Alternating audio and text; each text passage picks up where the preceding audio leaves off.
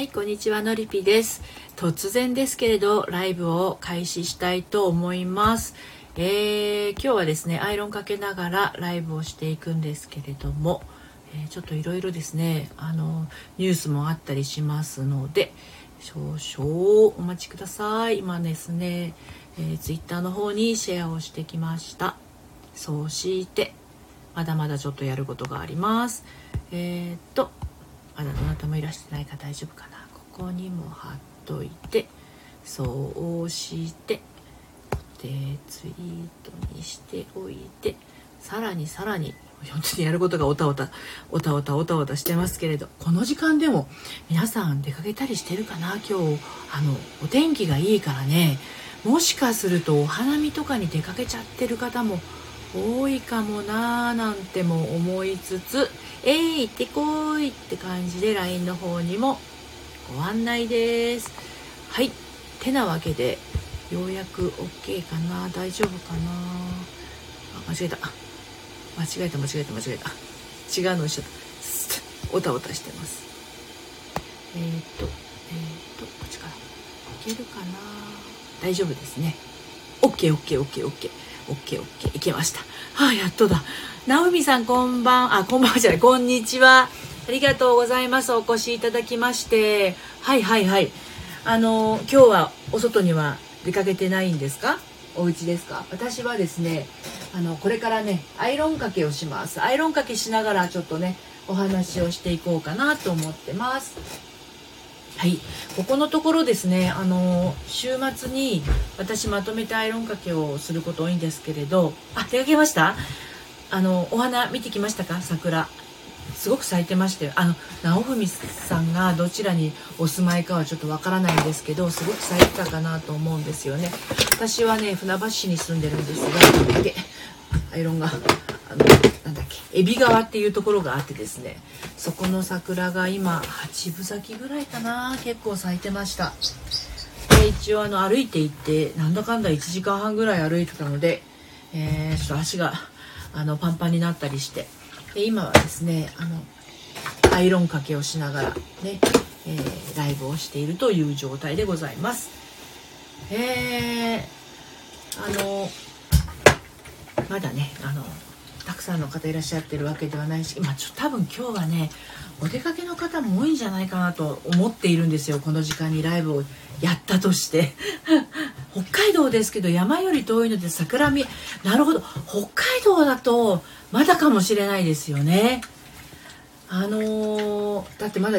さすがに雪は降らないかもしれないけれどまだ寒いですよねきっとね。北海道はもうちょっともうちょっと先かな桜が咲くのは、まあ、今年早いですけどね。あの桜もねなんかあのそれまで存在感がなかったのに急にパーッと咲くとね綺麗ですよねほんとね。寒いですよね。気温は今日どのぐらいですか？ちの方はね朝は8度ぐらいだったんですけど今多分10 20度近くあるのかな暑いぐらいです。ちょっとセーターだと暑い感じですね。はい聞き戦になってください。ごゆっくり。はい。えー、いつもはね平日の12時15分からあのー、リセットしない恋する処方箋と、えー、夕方の5時からあのオラクル占い、うん、やってるんですけれども、えー、下のねあの固定のメッセージのところに書いてあるように3月29日にですねあの12時30分からねあのエリアンエリアン・レトリーバーさん、ね、モテ男子量産中のエリアン・レトリーバーさんとですね東大生 N さんようこそお越しくださいました。そうあのモテ男子を量産するってすごいと思いませんか？ねあの男子はねあの聞いた方がいいですよ。エリアン・レトリーバーさんのね配信。でそのエリアン・レトリーバーさんと私、えー、正しい恋愛の悩み方アラサーからのねあの女性を応援しているんですけれども私とあのエレさんとでですねあのクラクラブハウスでねあのコラボするんですよ。でクラブハウスは29日月曜日のうんと12時半から12時45分やってその後えー、っと12時45分から1時はですね私のこのスタンド FM の方で引き続き、えー、エレさんとライブをするという形ですね。で何て言うのかなやっぱりあのモテ男子っていうのもすごく大事だけれどあの女子はやっぱり愛され女子になりたいんですよね。あこさんこんにちは。お疲れ様です。あの愛され女子っていうのはあのなて言うのかな。なんかこう周りから周りから愛される女子みたいな印象あるかもしれないけれどね。はいあこさんこんにちは。何て言うのかな。うんと、まあ、女子がどんなに愛されたいと思っていても男子側がその愛し方がわからないってなったら通じないじゃないですか。だからこれってあの女子だけが頑張ればいいってもんでもなくってやっぱり男性も女性も両方とも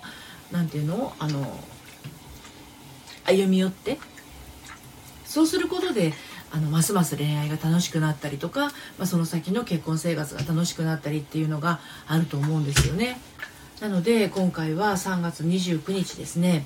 あのスタンド FM でもいらっしゃいますエリエリアン・レトリーバーさんというエレさんですね。エリアンっていうとこエリアンさんのお名前はひらがなでレトリーバーさんのところはカタカナなのでひらがなで「え」カタカナで「レ」でエレさんって呼んでるんですけれどもあの2人でですねあのコラボします。でクラブハウスでは12時30分からですね月曜日の。ちょうどあのお仕事の合間のねお弁当を食べたりお昼休みの時間帯なのであの会社員の男性も、ね、OL さんもお時間が合えば、えー、クラブハウスの方来ていただいてであのアンドロイドがねまだあのクラブハウスに参加できないのであのアプリがないんですよね。ですので12時45分から1時までは、えー、こちらのスタンド FM の方でコラボをしますのでまああの私いつも平日12時15分から12時半はあのスタンド FM でねリセットしない恋する処方箋っていうのを配信してますけどこの日はあの12時15分から半まではあの恋する処方箋やってその後エレさんとクラブハウスで15分間コラボしてまた45分からですね、えー、戻ってきてエレさんとコラボしながらやっていくような形になるかなと思います。月曜日は12時15分から12時30分から12時45分からとですねちょっとバタバタとしますけれどもね。あの悩み恋愛に悩んでる人ねなんかこう恋愛に悩んでる男女ですね。本当にねこれはね女性だけの問題じゃなくて男性もやっぱり結構悩んでるあの方多いんですよね。うん。私もあの夕方のオラクル占いをしてると時々男性の方があの見てくださいっていう風におっしゃったりもするのでこれ悩んでるのは女子だけの問題じゃないですよねやっぱりね。そしてあのどうしてもこう男性にしろ女性にしろ悩みのこうあの罠みたいなものにはまってしまいますとですね独りよがりになってしまって抜け道がなくなってしまって辛くなるということはまあまあ起こりやすいのであのそういうあの解消法みたいなものをねエレさんとお話ができたらなと思っています。はい。今日は本当にお天気が良くてね私もさっき旦那さんとあの桜の花を見に、えー、30分ぐらい歩いて近くの川まであの川沿いにねずっと桜並木が何キロぐらいかな？1キロぐらいあ続いてるのかな？そこを歩いてきてそしてあの近くに船橋市場があるんですけどねあの卸売市場ですね。そこで食堂があってねあのお刺身定食を食べて朝はいあのゆっくりしてきました。そしてお昼ご飯にですねもう4時ですけどさっきお昼ご飯でたこ焼き作ってねあのあのりたまさんこんにちは。来てくださってありがとうございます。さっきねお昼ご飯にたこ焼き2人で作って食べてもう飲んじゃう？って言って結局お花見しながら外で飲めないじゃないですか今。ですのであの飲んじゃうって言って昼からビール飲んじゃいました。ですので今日若干酔っ払ってるんですよね私。酔っ払ってライブしたことはないのであれですけれどできるのかしらと思いつつ今あのちょっとあのほろ酔い気分でやってます。はい。のりたまさんお疲れ様です。こんにちは。来ていただいてありがとうございます。あの先ほどねちょっとちらっと説明をしたんですけれどねお知らせをしたんですが下の固定あのコメントのところに書いてあります通り月曜日にですねあのエリアン・レトリーバーさんというモテ男子量産中のですね、まあ、恋愛のプロですねの方とですね、まあ、男性向けの恋愛のプロの方とあのクラブハウスでコラボをします。はい、でそのリンクはね、あのコラボの、えーと、リンクになるんですがあの iOS の方？iPhone ですとか iPad の方はそのリンクからあの飛べるんですけれど Android はねクラブハウスができませんのであのこちらまた12時45分からはクラブハウスに戻ってあがちちたスタンド FM に戻ってきてエリさんとコラボをしていきますので、まあ、恋愛とか、まあ、恋愛っていうよりも愛情問題に悩んでる人っていうのはやっぱりどうしてもこう独りよがりになってしまったりとかあの同じループにはまってなかなか抜け出せないっていう、まあ、これは恋愛に限らず全ての人間関係含めてあのなんだろうな思考が狭まってしまってるような状態ですね。あとベクトルが自分の方に向きすぎていて、まあ、自分を責めてしまったりとかあのそういうこともあったりしますのであのそういうお話で進んでいくかどうかちょっとわからないですけれどもあの私も初めてねエリさんとコラボしますので分かりませんが、まあ、そういうあの恋愛についてのお話を男性目線女性目線両方からあのやっていったらあの面白いんじゃないかなと思って、えー、この度コラボをねすることになりました。はい。えー、のりたまさん、あこさんは桜はもう見に行かれましたか？あのー、私も今日ねあの見てきてすごく綺麗で癒されました。風が吹いてなかったので、あのまだ桜吹雪みたいな感じにはなってない。でねうちが私の方はねまだね満開じゃないですね。つぼみも結構ありましたので多分あれ8分咲きか9分咲きぐらいかな。でもどうやら明日雨っぽいんですよね。だからだいぶ結構明日で散ってしまったりもするのかななんて思いつつ。えあやゆさんこんにちは。お疲れ様です。はい、えー、絵本パワーで子供の寝顔にごめん。卒業母ちゃん。ね。ようこそお越しくださいました。この夕方の時間にですね今日はほろ酔い気分であのアイロンかけをして半分やりたくないんだけど今日やっとかないとねって感じで やっております。こんにちは。はい。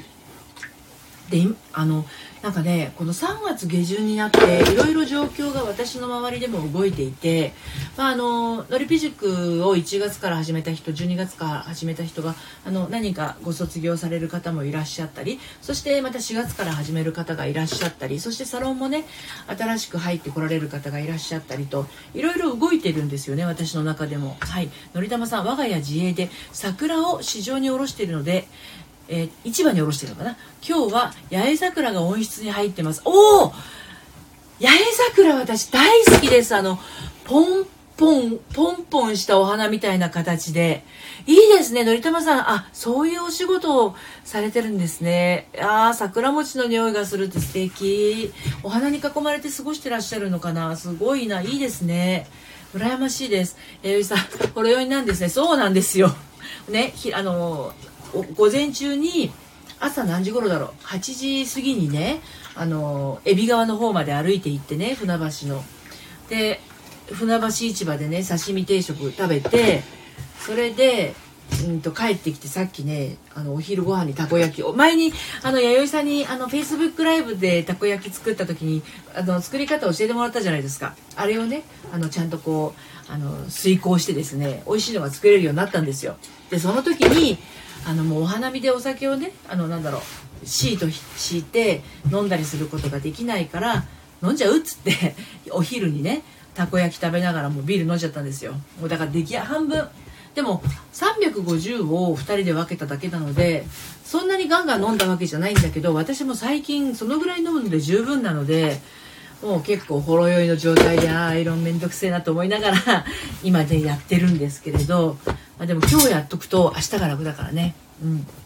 あの一生懸命やっております。はい、えー、今日はねお天気がいいからあの今アイロンかけ終わったの私。終わってないわまだ今はねあのねあのハンカチとテーブルクロスとランチョンマットと枕カバーをアイロンかけました。はい。でもちょっとなんか畳む洗濯物がありすぎてこれちょっと畳んでからにしようワイシャツアイロンかけるのは。バスタオル。1枚。そしてあそう。あの皆さん知ってます？靴下って裏返ししてあの干さないと臭いっていうの。私試して合点かなんかで「わあ素敵な休日ですね」って弥生さん。そうなんかのんびりの休日です。靴下はね裏返しして洗わないといけないんですよ。知ってます？あこさん昨日は早めに仕事を上がったので歩いてお話にしてました。あいいですね。本当お仕事お疲れ様でした。年度末だからね。あのどんなあのお仕事もねめっちゃ忙しいんじゃないかと思うんですよね。あのそういうなんだろう自分からえーと、癒しの時間を作りに行けるっていう人はですねあのあ自分にはそうやってあの自分を癒そうとする気持ちっていうかアイデアというか感性があるんだなっていうことを私ってすごいって言ってあげるといいと思いますよ。弥生さん知らなかったでしょ？靴下書いてあるらしいですよ。あのね、靴下業界の人がその試して合点の時に言ってました。あのね、それだと部活、中学生ぐらいの部活の男女にね、あの、裏返さないで洗ったのと、裏返して洗ったのと、洗い終わったのを匂い嗅いでもらってたんですよ。そしたら、え、全然臭くないって裏返した方は言ってたんですよね。でね、どうやら靴下を買うと、なんかこう、紙がついてるじゃないですか、説明書きみたいの。あれにね、書いてるらしいんですよ。あの、その靴下業界の人が言ってましたよ。いや、あの、ここに書いてあるんですよって。裏返して洗ってくださいって書いてあるんですよって言ってて私はたまたまその時新しい靴下はなかったので見てないんですけどどうやらね書いてあるらしいんですよ。靴下は裏返して洗うもんだって。なんかその繊維の編み方が違うらしいんですよ。のりたまさんそうなんだ。裏の時も表の時もあるな。そう。だから裏返しにして洗ったのと表のまま洗ったので匂い嗅んでみてください。旦那さんの靴下とかね子供の靴下とかあの自分の靴下は自分の匂いだからいいけどあのうちもね息子が野球部だったのでもうなんかストッキングっていうじゃないですかあの野球部の靴下ってそのままなんかねあのグラウンド走ってたんじゃないのっていうぐらい真っ黒になって臭臭かったんですよねあれその時知ってればよかったなってでもやっぱり 成玉さん適当だったです。あこさん、嗅いでみます。そう、裏返しにしたやつを嗅いでみてください。全然違うらしいですよ。その繊維の編み込み方がね違うみたいなんでだから最近あのうちはあの私も旦那さんも靴下裏返して洗ってるんだけどただあの履く時っていうか洗い上がった時に面倒くさいんですね。またひっくり返さなくちゃいけないからね、まあ、自分でひっくり返せばいいんでしょうけれども。あのやっぱりこう裏になってるとあれなのであの戻してねあの畳んでおきますけれどね。うん。八木さんやってみてください。ああやってみます。のりたまさん同感です。もっと早く知る。本当ですよね。私も本当もっと早く知るあのなんなら自分が中学生高校生の頃に知りたかったです。そう。で洗濯物で思い出したんだけれどあのやっぱり色のついたシャツとかって表のまま干すとあの汗たり焼けたりするじゃないですか。だから洗濯物って脱ぐ時にやっぱり裏のまま脱いでそして洗う方がいいのかもしれないですよね。であの畳んだりする時は面倒くさいんですけど繊維的にはあの表のまま干しておくっていうのは結構なあのお日様の力ってあのすごいですからあの生地が傷んじゃう。だから裏返ししてあの干したりした方がいいのかもしれない。はい。そう。そんなね豆知識を お伝えしつつなんですけど。いや今日洗濯物多いな。本当に。昨日畳まないでね済ましちゃったんですよね、うん。だから昨日の洗濯物畳んでいるんですがまあいっぱいあることいっぱいあること。でも私はこの洗濯物の洗い上がった感じっていうのがすごく好きでね。あのー、今ねうちの息子31歳なんですけどあのー、彼がいくつだろうか。4年4歳3歳2歳2歳ではないな。3歳ぐらいかな。あのお布団を干した時にこうお布団干した時ってなんか匂い違うじゃないですか。でうちの息子そんなにメルヘンな感じのことを言う子じゃないんだけれどもあのお布団を干した日のその布団の匂いを嗅いで「お母さん今日はお日様の匂いがするね」って言ったのはもう未だに忘れられません。ああ子供の感性ってすげえなってその時そうお日様の匂いって言ってたんですようちの息子。それをあの大人になった息子に言うと「えでもお日様の匂いしない?」ってやっぱり言うからあやっぱり変わんないんだなっていうその感性はそのもともとある感性は変わんないんだなと思ってあの彼も自分であの布団干してその匂いを嗅いだ時は口には出さなくてもあお日様の匂いだと思いながら今も寝てるのかなっていうふうに思いますね。子供はねいろんなことを言いますよね。皆さんなんだかほっこりしますよね。そうそう。だから匂いって名前がないじゃないですか。臭いとかいい匂いとか。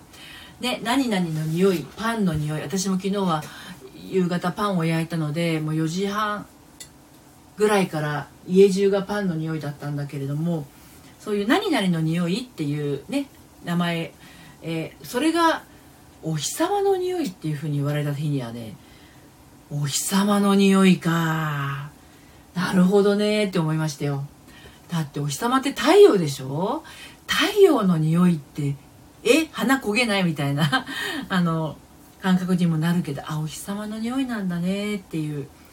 そうそうそう。それはね割と今も覚えてますね。子供がだから25年ぐらい経っても親は覚えてるってことですよね。うん。そうなんですよ。だから面白いなと思ってそういう感性。小さい頃のあのもう忘れてしまっているような感性を取り戻すっていうのをですねあののりぴ塾のセッションではあのいつもやってるんだけれどやっぱりなんだろう頭では忘れてることがやっぱりすごく多くってけれど感覚は覚えてるんですよね。だから訳もなく涙が出てきたりとかするっていうのは頭の記憶では忘れてるんだけど体は覚えてるっていう内面的のどこかにそういうのがあるのであなんだかよくわからないんだけど涙が出てきてしまいましたみたいなことをおっしゃるのはそういう言葉にはならない思いのところで覚えてるっていうのありますよね。だから感覚ってやっぱりそのすごく大事大事だと思いますね。うん。感覚すごく大事です。でその月曜日にねあの下の固定コメントのところに書いてある通りあのえーとまあ、私は女性向きの向けの恋愛の相談、ね、してますけれどもあのエリアン・レトリーバーさんという方とですねあのコラボするんですよクラブハウスでね。で彼女は男性向けのそのモテ男子量産中という形でやってるんですけれどもやっぱりこうねあの例えば私その独身女性ばっかりじゃなくて結婚している女性のご相談にも乗るんですがあの奥さんばっかりが頑張ってもうまいこといかないじゃないですか。やっぱり旦那さん側のその考え方みたいなものっていうものもあのなんだろうな柔軟性があるというかそのえっ、ー、と奥さんをこう受け入れるっていう姿勢がないとやっぱり片方だけがそのいろいろと頑張ったところでうまくいくものでもないじゃないですか。だから今回男性向けの発信をしているエリアンエリアン・リトリーバーさんとそれから、えー、女性向けに配信をしている私のリピトでですねあの一緒にちょっとやらないっていうことでこれもですねでもね決まったのがね一昨日ぐらいなんですよ。でエリさんと初めて話したのは昨日。だから何かが決まる時っていうのはものすごくスピード感があるなっていうのを感じていてまああの縁がある人とはね本当にスピード感を持って進むことがあのできるんですよね。ですので今回はそんなエレさんとあの愛について語ろうかなと思ってます。で12時半からクラブハウスでやって12時45分からスタンド FM に戻ってきてまたエレさんとコラボをスタイフの方でやるというような流れになってますので下のリンクはねその私とエレさんのクラブハウスのあの、えー、ルームのリンクですのであのフォローしておいてもらえれば始まったら通知がいくと思いますしあの、ね、リスナーとして参加していただければと思います。どんな話が飛び出すか。私も今からめちゃくちゃ楽しみなんですけれど。でそんな感じでですね私もクラブハウスは 今あと他に3人ぐらいの方とあのコラボが予定されていて、えー、と4月のいつだっけな9日の金曜日もですねあのえーと、綾子さんという方と理香さんという方と3人で、えーコラボする予定があるんですね、まあ、その辺りのあのお知らせもねおいおいしていこうと思ってるんですがそういうなんだろうな4月は何だろうあの新しい出会いと新しい動きみたいなことが結構起こりそうなあの気配がしていてね。でやっぱりこの初めてのことってめちゃくちゃやっぱり私も緊張はするんですよ。緊張っていうのと違うな。あの大丈夫かなみたいなあのことってやっぱり思ったりするんですけれども今回に限りですねあの楽しみでならないっていう感じかな。だからどんな新しいことも楽しみだなって思ってやるのとあちょっとなんかどうなるんだろう大丈夫かな私みたいな気持ちで始めるのとではそこから先のスピード感が全然変わってきちゃうんですよね。え楽しみだなと思って始めたことっていうのはあじゃあこうしてみようああしてみようこっちやってみようっていう感じであの軌道修正も早いんですよね。なのであの別にその誰かと何かをやるっていうのもそうですが誰かとじゃなくて自分の中の変化あの4月だからあの年度も切り替わりますしあこういうこともやってみようかなでもこれをやるんだったらこっちを先にやってみようかなみたいなそんな自分の中でのですねあの精査する時期をあのどこかのタイミングで持つとね扉がねギギギギギッと開くんですよね新しい扉が。で私もねあのこの今回のこの動きっていうのはあ、えー、ちょっと切り替わりのタイミングに来てるかなっていう風なのは感じています。えゆうちゃん コラボも楽しみにしています。ありがとうございます。ね。だからあのそういうコラボっていうのも人と人とのつながりだし人とのつながりがあったら必ずまたそのあのいいことが起き起きますしね。いいことが起きるとまた新たな風が吹いて、えー、新たな扉がどんどん開いていくということで結局未知の世界っていうのはものすごく怖かったりするんだけどあの誰かが一緒っていうのはあの心強いですよね。そう。だからサロンもねあの一人じゃないから心強いと思うんですよ。そうそうサロンサロン。でサロンもねあの今回あの第4期のメンバー募集してますけれども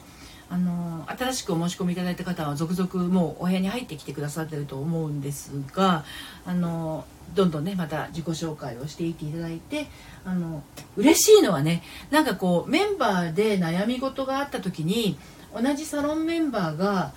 何て言うのかなこう言葉を介してあの何て言うの？アドバイスし合えるというかあの励まし合えるっていう場がもう自然とできてきてるっていうところ？あれ素晴らしいなと私は思っていてね。弥生さんえー、怖さもあるけどワクワクもあると良いですね。そうなんですよね。で人間ねそのワクワク感がないものっていうのは必ずこううまくいかないっていう方向に行ってしまったりもするのでまずは楽しむっていうことですかね自分が。うん。自分が楽しいと思ってることは失敗っていう風な捉え方にならないんですよね。そっかそっかこういう風になるんだねっていう風になってあじゃあ今度こうしようかなみたいな考えになるのであのダメかもなって思って始めたことっていうのは失敗事として捉えやすいんだけどあの自分でワクワクしてやってるものっていうのはなんかこうあのちょっと違うなと思う時はあじゃあこういうふうにしてみたらどうだろうっていう方向に行けるのであの全然心持ちが違うっていうのかな。うん、あのダメかもしれないって思ってやってると結局ダメだっていう状態が引き寄せられてしまってそしてダメだって思ってたのが理由なのにダメになっちゃったね。理由なのになんでダメだったんだろうなんでダメだったんだろうっていう方向に行っちゃうんですよね。ところがあのワクワクしながらやってる時っていうのはあのなんでダメだったんだろうじゃなくえじゃあこういう風にやったらうまくいくかもねみたいな思考回路になっていくのであの心持ちが全然違うし失敗っていう捉え方にならないですよね結果を見てあのそれを次に生かすみたいなあの形になっていくと思うんですよね。だから私今回そういうコラボ関係に関してはめちゃくちゃワクワクしてるので、まあ、何があったとしてもあ面白いなってなってであのもっとこうしていきたいなみたいなことがあればあじゃあ今度はこうしようみたいな形になればそこはもう絶対失敗はないと思ってるんですよね。あ、サトシさんこんにちは。はい今アイロンかけをしながらねライブをしてるんですけれど アイロンかけは今あまりにも洗濯物がすごいので先に畳んでからアイロンしようと思ってあとね旦那さんのワイシャツが5枚あの残っているんですけれどねだんだん積み上がってきて iPad がだんだん遠くなってるんですが 聞こえますか？大丈夫ですか？はい。でこのお時間はあの時々私が週末にやっているアイロンかけライブなんですけれどもねあのもし何かこう恋愛で悩んでたりとかそういうことがあったらおっしゃってくださいね。あラベルさんこんにちは。ようこそ。お越しくださいました。おっこいしょ。おっこいしょおっこいしょ。そうあのねおかげさまであのりたまさん聞こえてます。ありがとうございます。あやゆちゃんありがとうございます。よいしょ。であのねあなた占いがねもうほんと最近すごくって。今もう3人ぐらいお待たせしていて月曜日にあのお届けをするんですけれどもあのあなた占い終わった方はあの受け取った方はねご存知かもしれないんだけど気持ち悪いっしょあれ。なんで当たるのっていう感じ？あの本当にねえっと98%ぐらいの方が当たって当たるよって言ってくれてあの嬉しいなと思って 私も降ってくるものをねあの箇条書きにしてお届けをしてるんですけれども。なんで降ってくるんだろうね。もう我ながら不思議でならない。でも私ああいうなんかスピ系みたいな何かが降ってくるみたいなすごい苦手なんであのどうかなどうかなって思いながらやってるんですよ私もあれ。えこんなの言っちゃってどうしよう全然違いますとか言われたらどうしようって思いながらやってるんだけどいやなぜか皆さんが当たってるって言ってくださるので調子こいてあのあなた占いラベルさん今見たところで慌ててライブに来ました。ありがとうございます。ラベルさんどうでした？あなた占い。当たってました？ありがとうございます。もうなんかねあの全然違いますけどっていう人がいたらやめようかなと思ってるんだけど全然違いますっていう人がねいなくって どうしたものかなっていう感じなんですよね。なんかあのああの当たってますって言ってくださってねありがたい。あの本当にありがたいなと思って。当たってます。本当に？いやなんで当たるんだろうな不思議だな。そういうそういう能力があんのかな。えいさんいや降ってきてあんなに当たるのが怖い。のりたまさん本当当たってますね。降ってくるもの。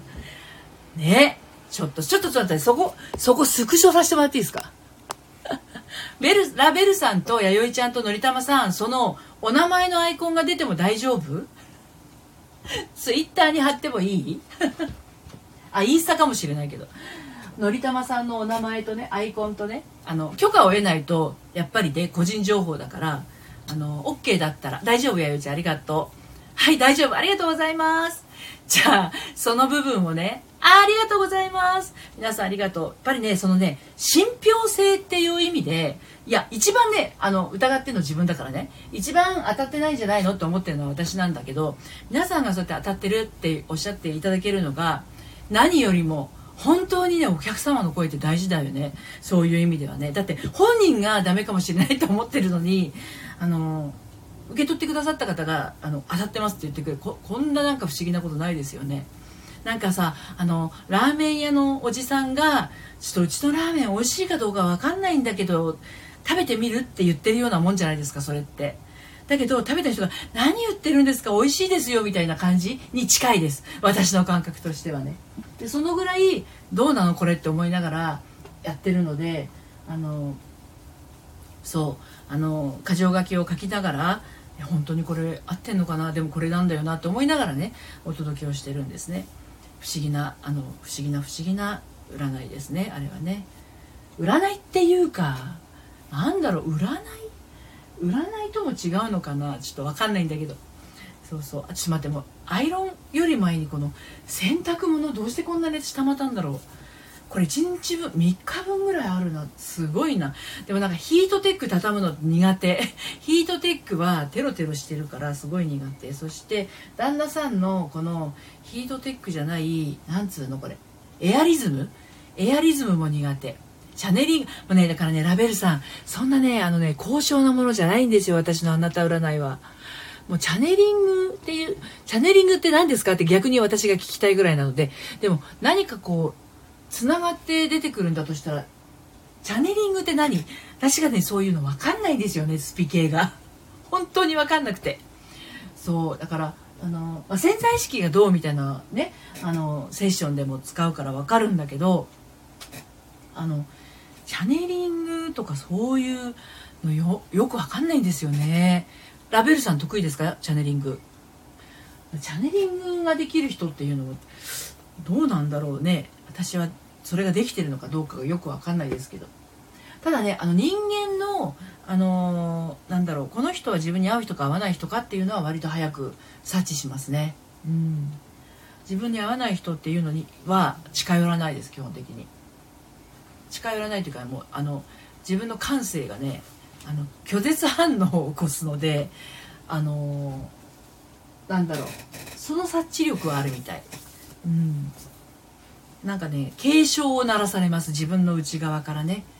そうだからねこういうのってでもあの自分が自分と仲良くなっていたら誰でもねある感覚だと思うんですよね。ざわざわ感みたいなものって。で結構それを無視して暮らしているとあのあでもここは我慢しなくちゃみたいな感じになっちゃって自分でその自分のざわざわ感を無視しているとですね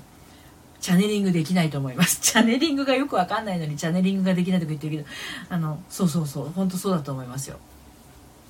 うん。なので、その自分の感覚をね、あの、いかに大事に あの大事にするかっていうのが必要になってきますよね。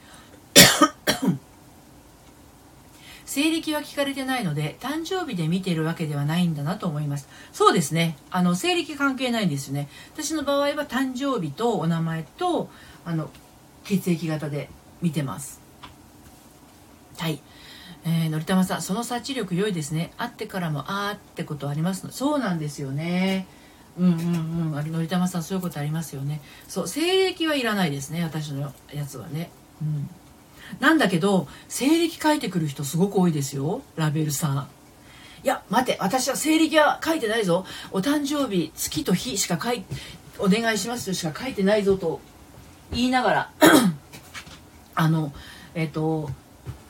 1900何年っていうのを書いてくる人がとても多いです。はい。ちょっと待ってね。あの旦那さんの部屋にあのシャツ置いてきます。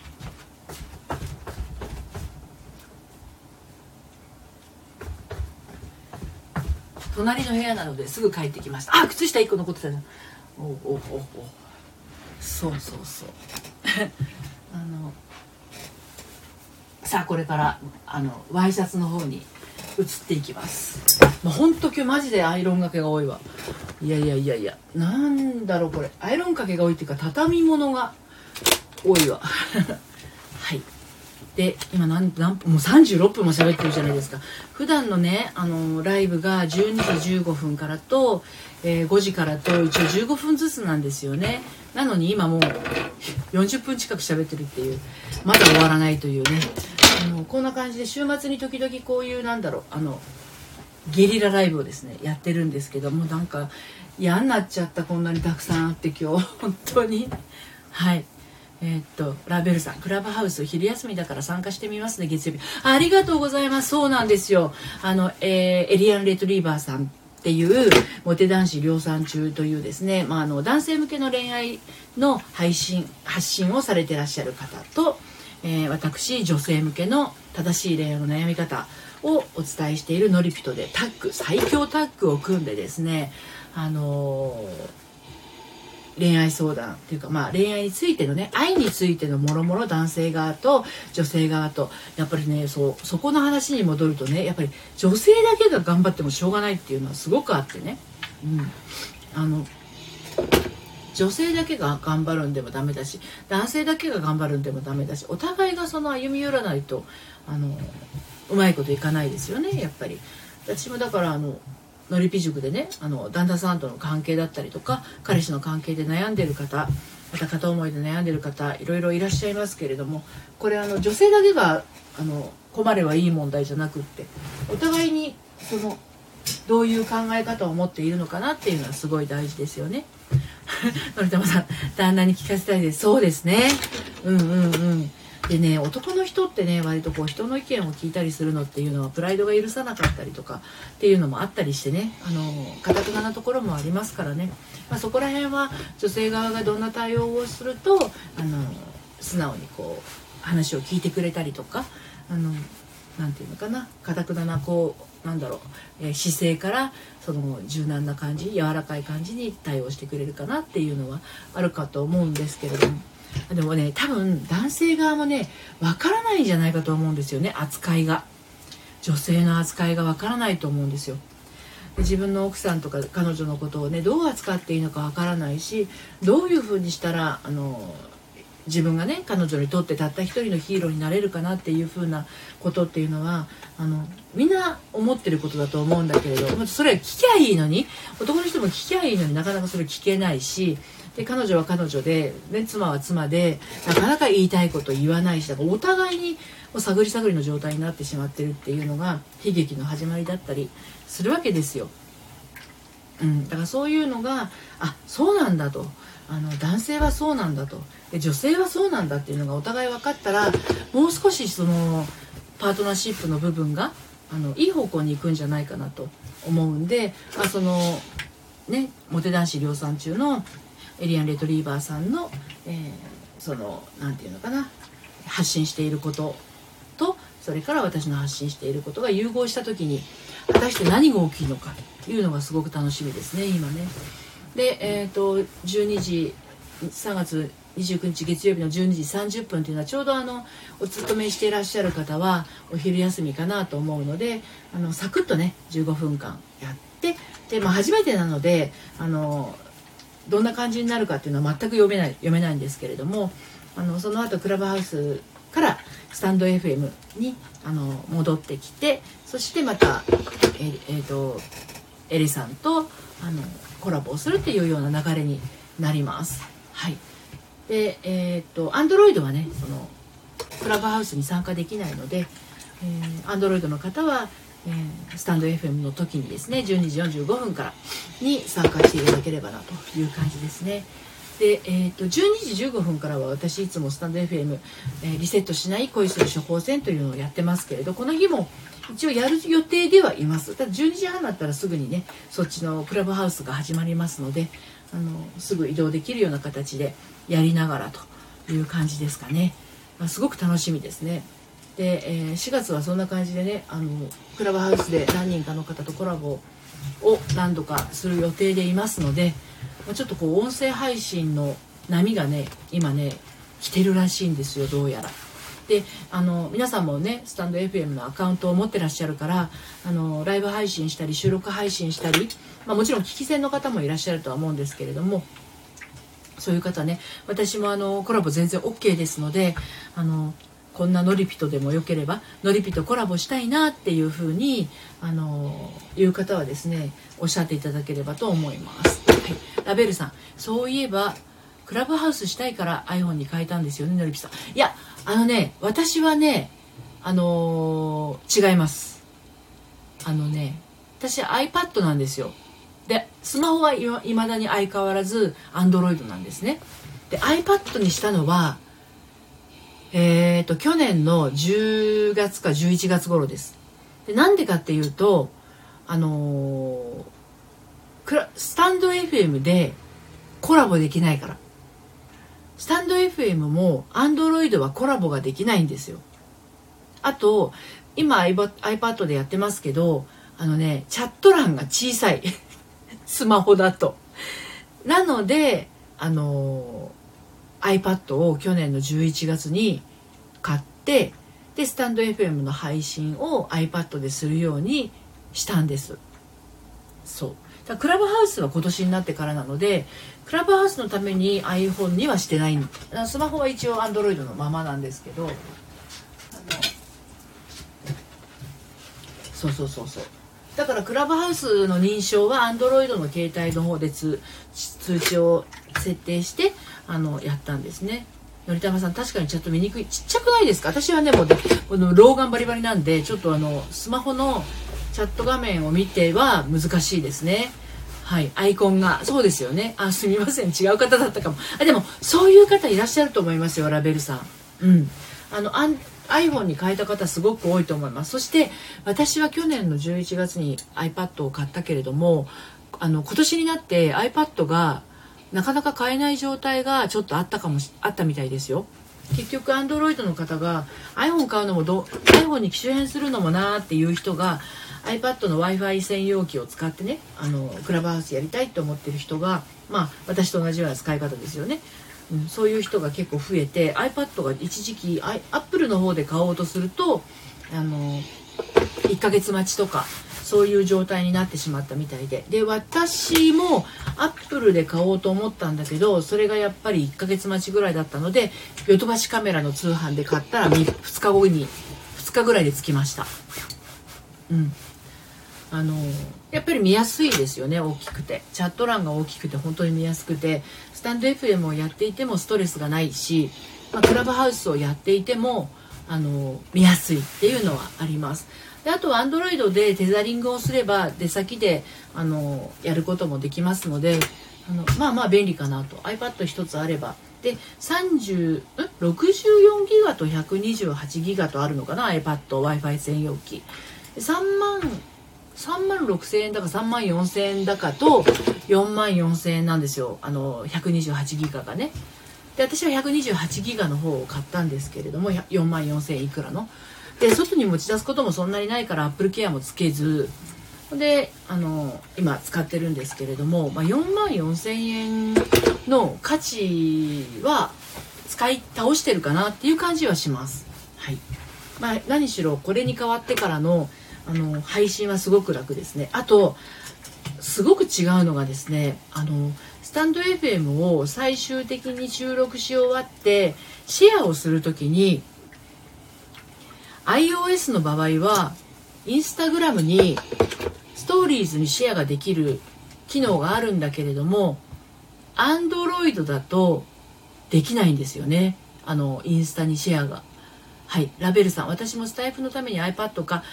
MacBook Air を欲しいと思ってます。新しい MacBook だと iPad のアプリを使えるらしくて。あそうなんですね。そっかそっか。MacBook とか MacBook Air になるとちょっと高くなってくるんですよね。で iPad だと最新版のでも4万円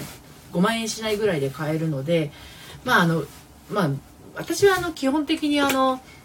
パソコン苦手な起業女子の4次元ポケットという起業家さんのね起業女子さんのサポートもしてパソコン結構使うんであの大体の基本作業は普段のセッションものズームもパソ基本はパソコンなんですよね。そう。なのでなんか画像を作ったりするのも全部パソコンですのでメインはパソコンなんですがただこのクラブハウスとスタンド FM に関してはあの iPad が使いやすいです。はいとなると Android は何に使ってるのかって言ったらなんだろうな Android は Twitter とか Instagram かなでも Instagram もねあのなんだろう写真加工はキャンバ使ってるけれどやっぱちょっとあのパソコンの方が楽ですね。はい、うん、だから大体パソコンであの作ってあとは予約投稿にしてみたりとかしてできるだけその細かい作業をスマホでやらないようにしてます。あの頸椎が 頸椎の軟骨があのなんだろうすり減ったりストレートネックになってあの首こり肩こり肩甲骨こりみたいなのがね結構あってですね。うん。ラベルさん。iPad にキーボードつけてますか？キーボードをありますよ。あのああのアップルの純正じゃなくて Amazon で買ったやつなんですけど最初の頃使ってたんですよ。ですけどあの iPad の入力画面のキーボードで十分だということに気づき最近はほとんど使ってないですね。一応あの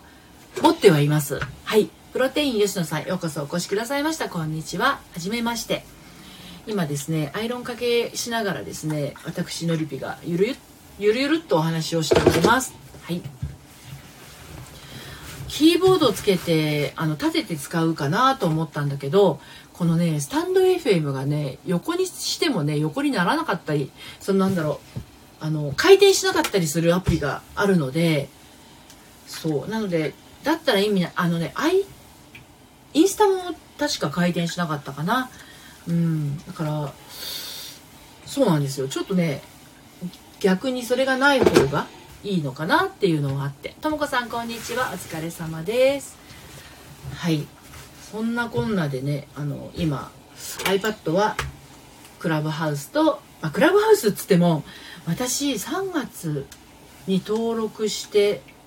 2月 ?3 月？何しろ登録してねあのー、ルーム作って喋ったことなんてほんと1回2回か3回ぐらいしかないんですよね。実は。はい、えー、ともこさんこんにちは。ベラベルさん。なるほど。参考になります。ありがとうございます。ありがとうございます。こちらこそです。そう。で今回こあの4月はなんかいろいろコラボが起こりそうなのであのいよいよちゃんとこう使えるようになるのかなっていう感じですね。はい、あの今まではその誰かの配信とかルームに行って、えー、リスナーとして参加して時々スピーカーにならせてもらったりモデレーターをさせてもらったりしましたけど、まあ、自分がこうモデレーターとして参加するっていうか、まあ、企画する中核に位置するっていうのは今回初めてなのでちょっとどうなるのかねちょあの楽しみですけどね。うん、であとやっぱ人があの来てくださるのかなっていうのがあのあったりもしますのでもしね、えー、3月29日の月曜日、えー、お昼の12時30分から12時45分までですねあのエリアン・レトリーバーさんと一緒にですねあの恋愛最強タッグなコラボをしますのでお手男子量産中のエレさんとあとは正しい恋愛悩み方アラサーからの正しい恋愛の悩み方を発信しているのりぴとのコラボがありますよっていうことですねそしてえーと、12時45分から1時までは私のこののりぴラジオに戻ってきてエレンさんとさらにスタイフでコラボを続けますよということです。はい。ラベルさん、のりぴさんのお話は楽しいので、クラブハウスも楽しみあ、どうもありがとうございます。もうこんな、ねえ、しっちゃかめっちゃかな、あの、私の話を面白いと言っていただいて、あの、本当に、本当にありがとうございます。なんだろう。もうね、こう見えて結構気が小さいもので、いや、この話で聞いてる方は楽しいんだろうかっていうのは常に常に思ってるんですよ。あのよどみなく喋ってるように見えていやいいのかなこの話でって思いながら喋ってたりするんですよ話す時はね。うん、ですのでそんな風におっしゃっていただけると大変嬉しくの思います。はい。えー、配信するっていうのはあの皆さんもね配信されていて感じることあると思うんだけれど。えともこさんそんな風に見えないです？本当？いや本当にそうですよ。あの迷って迷ってやってる時もありますよ。あの何を話したら嬉しいのかなってそんな風に全く思いませんでしたのりたまさん。ともこさんいや聞こえないですか？そんな風に聞こえないですってことですよね。ありがとうございます。いや本当そうですよ。台本もないし私あの自分の収録配信あるじゃないですか。あれ本当にあの台本がないんですよ。で最近はまああの自分のコラムと絡めてねお話ししていることが多いんですけれども今まで何を喋ってても大体台本がないからあの箇条書きのメモを頼りに話してるんですよね。でもなんか一言一句文章にしちゃうとかえってやりづらくって。だからコラムを見ながらあの話したりもするんだけど全部そのまま読むっていうのができなくてね。だからあの国語の教科書よそのまま読みましょうみたいなのが得意じゃないんであの結局その時の感覚でやっぱり言いたいことも変わってくるじゃないですか。ですのであのタイトルだけはねあの前の月に全部決めちゃうんだけれど言う内容っていうのはやっぱりその時の感覚で話していますのであの恐ろしいことにですね何を喋ったか忘れます。喋った瞬間にね。うん。のりたまさん私台本書いちゃってました。そうなんですね。いや台本書くの大変じゃないですか。なんか台本書いたらあの逆に紙率が高くなる気がします。はい。ともこさん文章をそのまま読むとなんか気持ち入ってないように聞こえます。そうなんですよね。そうなんですよ。だから今もあの本当に頭に浮かんだことだけをそのまんま喋ってる感じですね。そうあの試行錯誤しながらさ喋ってますよ。占い師ゆうさんさんようこそお越しくださいました。今アイロンかけをしながらライブをしてるんですけどあの50分も喋ってるし一人で一人で50分喋ってたら結構怪しい人じゃないですか。ね。ラベルさん台本ないのが自然でいいですね。私もいよいよ放送ああおめでとうございます。楽しみですね。私もじゃあ今度あの聞きに行きますのでラベルさんよろしくお願いします。はい。森玉さん配信終わるのに1時間経った。15分20分のこと。そういうことありますよね。はい。えっ、ー、と、ナオミさん、5時からオラクルカード占いするのですか？今日はしません。オラクルはね、平日月から金しかやってないんですよ。今日はオラクルしないで、ただただこう、ひたすら何か悩み相談があれば、そのことについてお答えはしますけれど、占いはしません。えっ、ー、と、ゆうさん、えっ、ー、と、なんだっけ、のりぴさんは自分の声を信じてますか？いや、これ、信じるも信じないもなく、あのこれしかないなっていう感じですね。直美さん、はい。これしかないので信じようがなく信じられなくもなくもうもうこのまんまっていう感じですね。うん。自分の声を信じるっていうのはどうなんだろう。あ逆にじゃあ私信じてるのかも。疑ってはないと思います。自分の声を疑うっていう感覚がわからないのでってことは信じてるのかなっていうことかな。皆さんはどうですか？皆さんはご自分の声を信じてますか？え難しいこの質問。ゆうさん信じてますか？自分の声を信じる。でもなんかねあのなんだろう。あの病気でね目が見えなくなったり耳が聞こえなくなったり喋れなくなったりっていうその3つがあるとしたら私はね目が見えなくなるのと耳が聞こえなくなるのは嫌なんです。自分が喋れなくなるのはなんか別に何か打ったり紙に書いたりすればいいなと思っていて目が見えなくなるのと耳が聞こえなくなるのはすごく嫌だなって思ってます。はい。ゆうさん私人と会う時に迷惑だよとか感じるんです。え？マイナスの方が敏感に感じるのかな？そういう感覚があるんですよ。うーん。えっとそれはユウさんが誰かと会ってる時に相手の人がユウさんに対して迷惑だよって思ってることを感じるってことかな？そういうこと？それとも自分があの人に対して迷惑だよって思ってるってことなのかな？もしかするとそういう感覚っていうのはあ文字で出てくるんですか？へえ相手の言ってる言葉が文字で出てくるっていうことなんですね。なるほどなるほど。ああじゃあテレパシーがあるのかな？どこどこら辺に文字で出てくるんですか？ゆうさん。え面白い。へえどんな感じなんだろう？不思議。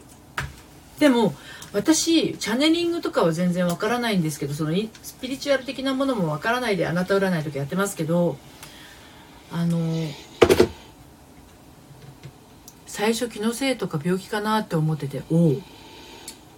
いくつぐらいからそういう感じなんですか？えでもすごい能力ですよねそれ。なんかいい感じで使えたら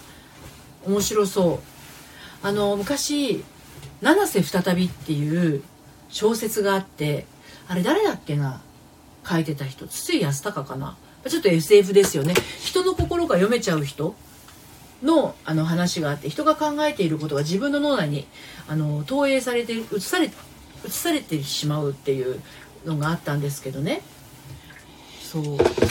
私は胸の前に出てくる。へえすごい。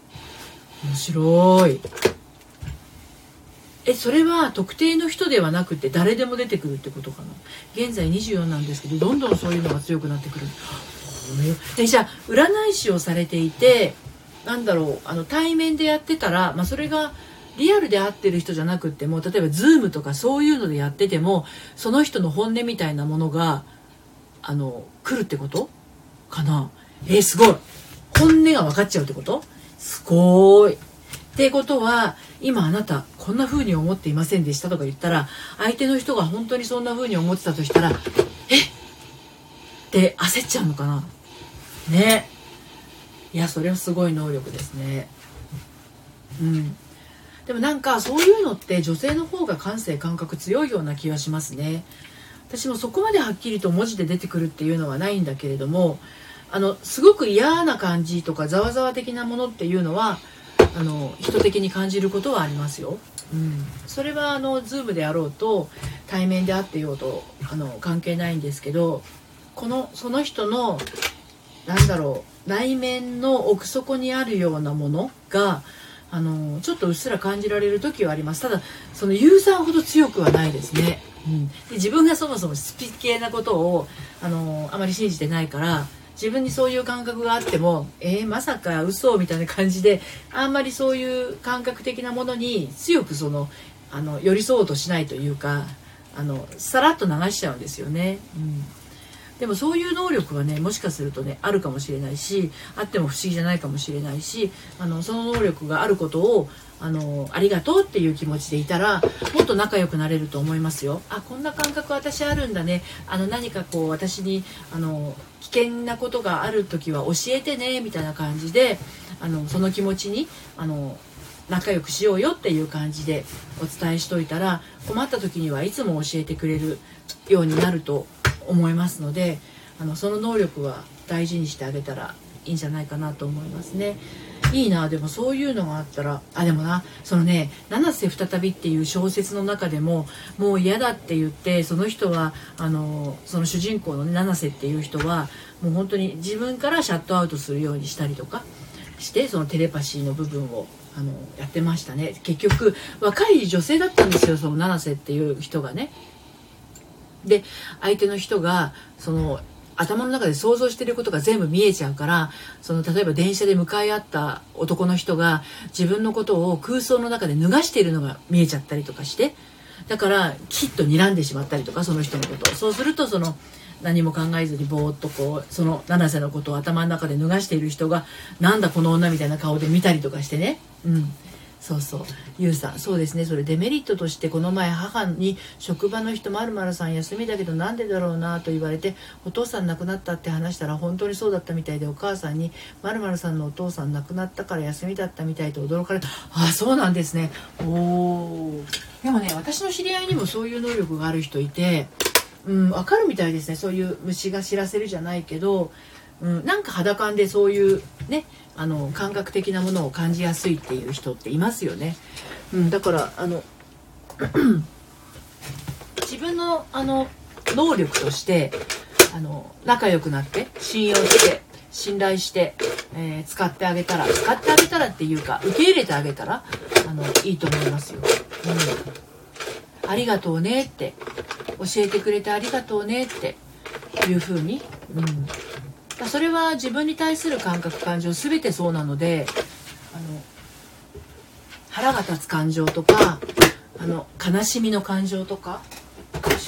喜びの感情とか全部そうですよね。自分にとってありがとうっていう感情感覚になると思うのであのゆうさんのその感覚もあのいつもありがとねっていう気持ちでいたらもっともっと仲良くそのあのなんだろう。ゆうさんにとって素敵な未来が来るようなことにも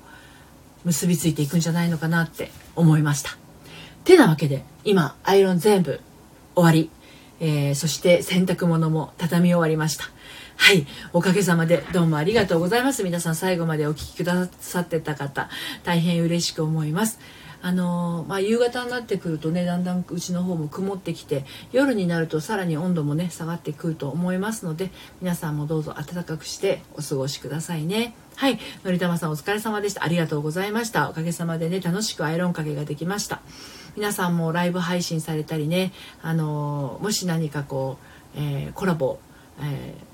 ドリップとコラボしたいなっていう方はおっしゃってください根本さんようこそお越しくださいましたせっかく来てくださったところなのですがもう今終わるところなんです申し訳ないですあこさんアイロンお疲れ様でしたいえいえあのどうもありがとうございましたお付き合いしていただいて根本さんこんにちははいえー、ラベルさんありがとうございました。こちらこそです。どうもありがとうございました。はい。ということで今日はこの辺りで、えー、ライブは終わりにしたいと思います。それではまた、さようなら。お疲れ様です。